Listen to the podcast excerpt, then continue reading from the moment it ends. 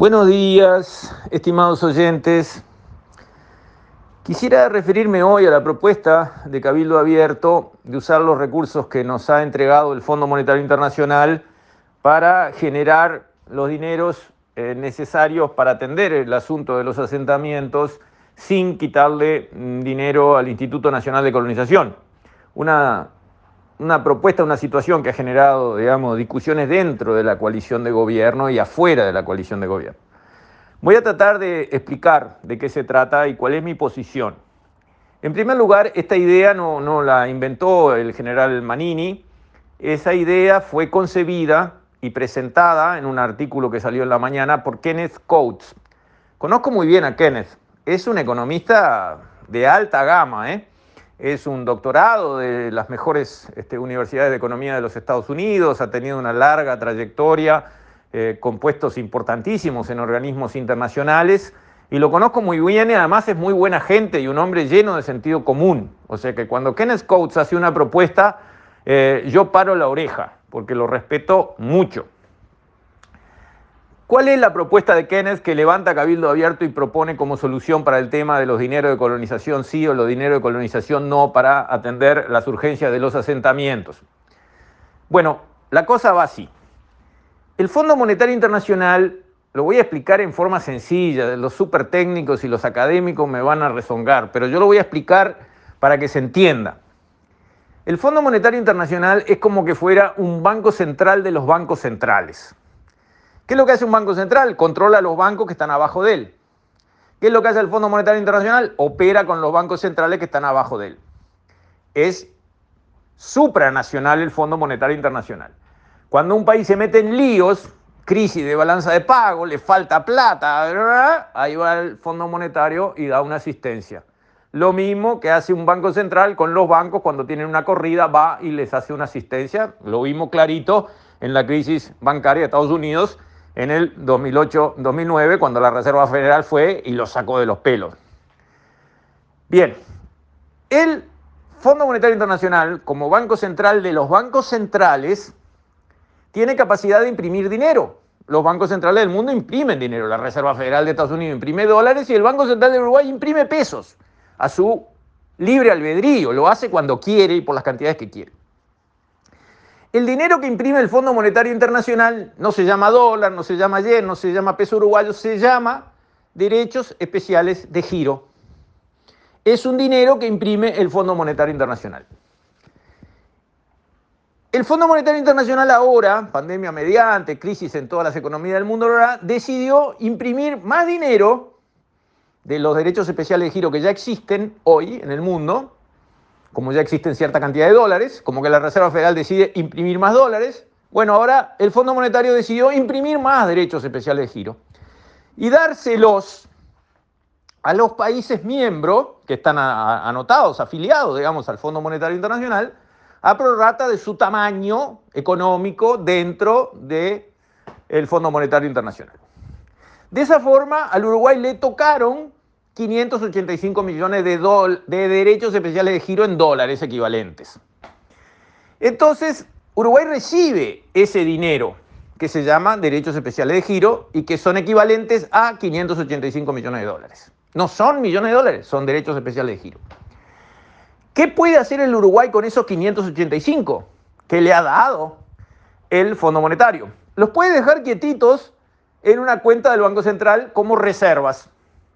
¿Para qué tiene el Banco Central de Uruguay reservas? Para respaldar su moneda y para respaldar su deuda externa. El que va a comprar bonos uruguayos mira y dice, che, este país me irá a pagar este, cuando se venzan los bonos que le compro. A ver, ¿cuánto tiene el Banco Central ahí en la caja? Ah, bueno, tiene pila, tiene como para pagar amortizaciones de bonos durante varios años por delante. Estoy tranquilo. Para eso sirven las reservas de un país. Porque en realidad la deuda externa del país no se paga nunca, se renueva.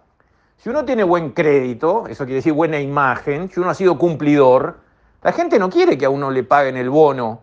Lo que quiere es que le paguen los intereses. Y el bono se emite otra vez. Y lo compra el mismo anterior o lo compra otro. Pero el capital no se paga, se va rodando, rodando, rodando para adelante, uno paga los intereses. Eso sucede con los países serios, los países que están a la deriva, como lamentablemente nuestros vecinos argentinos, eh, nada, nadie quiere comprar un bono porque dice, no, no me lo vas a pagar, digo. Y ahí se genera para el país una situación terriblemente difícil. Entonces, el derecho especial de giro, estos 585 millones equivalentes en derecho especial de giro, el Banco Central los puede dejar en una cuenta de reservas internacionales para que los que miran la situación económica de Uruguay dicen, mira, tiene 500 y pico de palos más de reserva. Qué bueno, más fuerte está. Correcto, es un buen uso, nada de malo en eso. Pero, y ahí viene la propuesta de Kenneth, que la voy a ir desenrollando, también podríamos usar esos derechos especiales de giro, por ejemplo, para pagar deuda externa. Sí, la podemos usar. Si usamos los derechos especiales de giro, en vez de tenerlos parqueados en una cuenta del Banco Central, vamos a decir, en un cajón, si los usamos, ahí se transforman en deuda con el Fondo Monetario Internacional. ¿Por qué? Porque los derechos especiales de giro nos lo es un dinero que nos lo prestan. Si no lo usás y lo tenés en un cajón, no me pagues nada, dice el Fondo Monetario Internacional. Pero si lo usás, por ejemplo, para pagarle deuda a otro, entonces ahí en realidad esos eran dineros míos que porque los usaste me empezás a pagar una tasa de interés. ¿Cuál tasa de interés? 0,5%. Una tasa bajísima. Correcto. ¿Cuál es la propuesta de Kenneth? Hay que entender cómo estamos manejando nuestras reservas.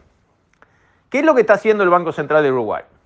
El Banco Central de Uruguay está emitiendo pesos al mercado con los que a cada rato compra dólares.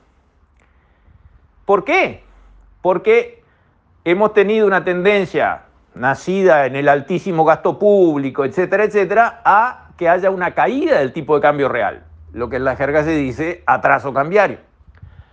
Para contrarrestar en lo posible eso, el Banco Central cada tanto sale y compra dólares en el mercado. ¿Con qué compra los dólares? Con pesos. ¿De dónde sacó los pesos? Los emitió, imprimió con la maquinita, sacó los pesos mojados a la calle, los llevó y los cambió por dólares. Y se juntó dólares. Y el Banco Central tiene gorditas reservas de dólares compradas con pesos recién impresos lo saca húmedo de la maquinita, va corriendo al mercado y compra dólares. Largó pesos al mercado, se trajo dólares para la bóveda del Banco Central. Pero si larga todos esos pesos circulando y más y más y más, se le va la inflación, cosa que ya se le fue, vamos a decir la verdad. Siete y pico por ciento de inflación ya es, ya es presentable. Somos los peores de la clase, sacando los alumnos que hay que expulsar del colegio como Venezuela, los que todavía siguen en el colegio, somos los peores de la clase en materia de inflación con un siete y pico por ciento para tratar de que no se le vaya al 10, al 15, tiene que retirar esos pesos de circulación que él mismo emitió para comprar los dólares. Entonces, ¿qué hace? En la jerga se dice esteriliza, es la palabra que usan, digamos, los expertos en estos temas. ¿Cómo se esteriliza? Emite deuda en pesos, las famosas letras de regulación monetaria. A la gente le dice, esos pesos que tenés ahí, ¿qué vas a hacer? Y no los tengo acá. No, no, no, dámelos y tomate esta, esta, este bono, digamos, esta letra, que es un instrumento de deuda, te paga una tasa de interés buena por esos pesos que tenés ahí, dámelos. Entonces emite letra de regulación monetaria que pagan 7% o 7 y pico por ciento en pesos para sacar esos pesos que estaban flotando en el mercado y que iban a producir inflación. Entonces hoy tenemos algo del orden de 7 mil millones de dólares, equivalentes en pesos, en letra de regulación monetaria, que pagan el 7% de tasa de interés. Pagan 7% en pesos, pero con un tipo de cambio planchado que no se mueve, es el equivalente a un 7% en dólares. Bueno, ahí viene la propuesta de Kenneth. Vamos a usar estos 585 millones para bajar 585 millones del stock de letra de regulación monetaria que está circulando y pagando 7% equivalente en dólares. Una tasa de novela, nos cuesta 500 palos verde por año este jueguito de esterilizar los pesos que se emiten desde el Banco Central. 500 millones de dólares al Uruguay le está costando esto. Kenneth dice, de esos 7 mil millones de dólares equivalentes en letra de regulación monetaria que están circulando y pagando 7%, baja 585 millones con los derechos especiales de giro, puedes hacerlo, tenés todo el derecho, y en vez de pagar 7%, vas a pasar a pagar 0.5%. ¿Es deuda? Como dice la gente de la parte economía del gobierno, sí es deuda. pero es deuda a una tasa de 0,5 que mata una deuda a una tasa del 7. De ahí sale un ahorro, calcula Kenneth, y le saco el sombrero porque él no se equivoca en los números, de 40 millones de dólares por año. Un ahorro real, válido y vigente. Esos 40 millones sustituyen los 25 que le quieren sacar a colonización. Esa es la propuesta de Cabildo.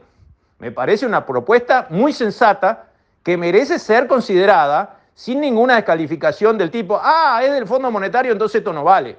Eso no corresponde en una discusión técnica de este nivel. Espero que se haya entendido, porque son temas sofisticados, pero hay que entenderlos para opinar con algún criterio. Con esto, estimados oyentes, me despido. Hasta mañana, si Dios quiere.